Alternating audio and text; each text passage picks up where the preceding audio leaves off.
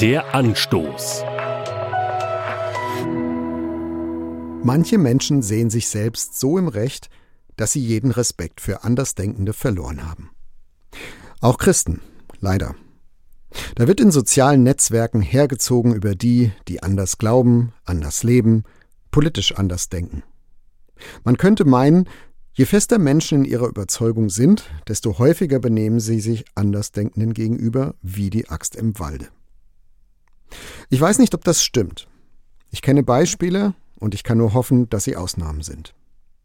Auf jeden Fall aber sind sie eins völlig daneben. Und erst recht für Christinnen und Christen. Denn wenn die ihre Mitmenschen anders behandeln als mit Respekt, dann nehmen sie Gott nicht besonders ernst, sondern sie missachten im Gegenteil ausdrücklich, wie Gott ist.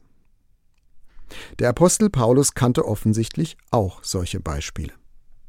Denn er schreibt im Epheserbrief Kapitel 4, Vers 31 und 32 Bitterkeit, Aufbrausen, Zorn, wütendes Geschrei und verleumderisches Reden haben bei euch nichts verloren. Geht vielmehr freundlich miteinander um, seid mitfühlend und vergebt einander, so wie auch Gott euch durch Christus vergeben hat. Paulus sagt, Freunde, verhaltet euch anderen gegenüber nicht wie die Axt im Walde.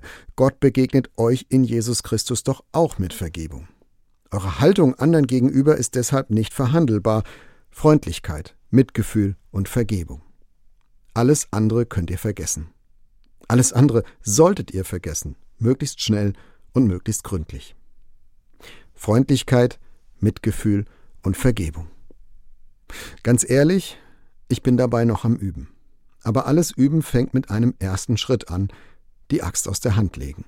Und von Jesus lernen, auch die zu lieben, die ich für Feinde halte. Der Anstoß. Auch als Podcast auf erfplus.de.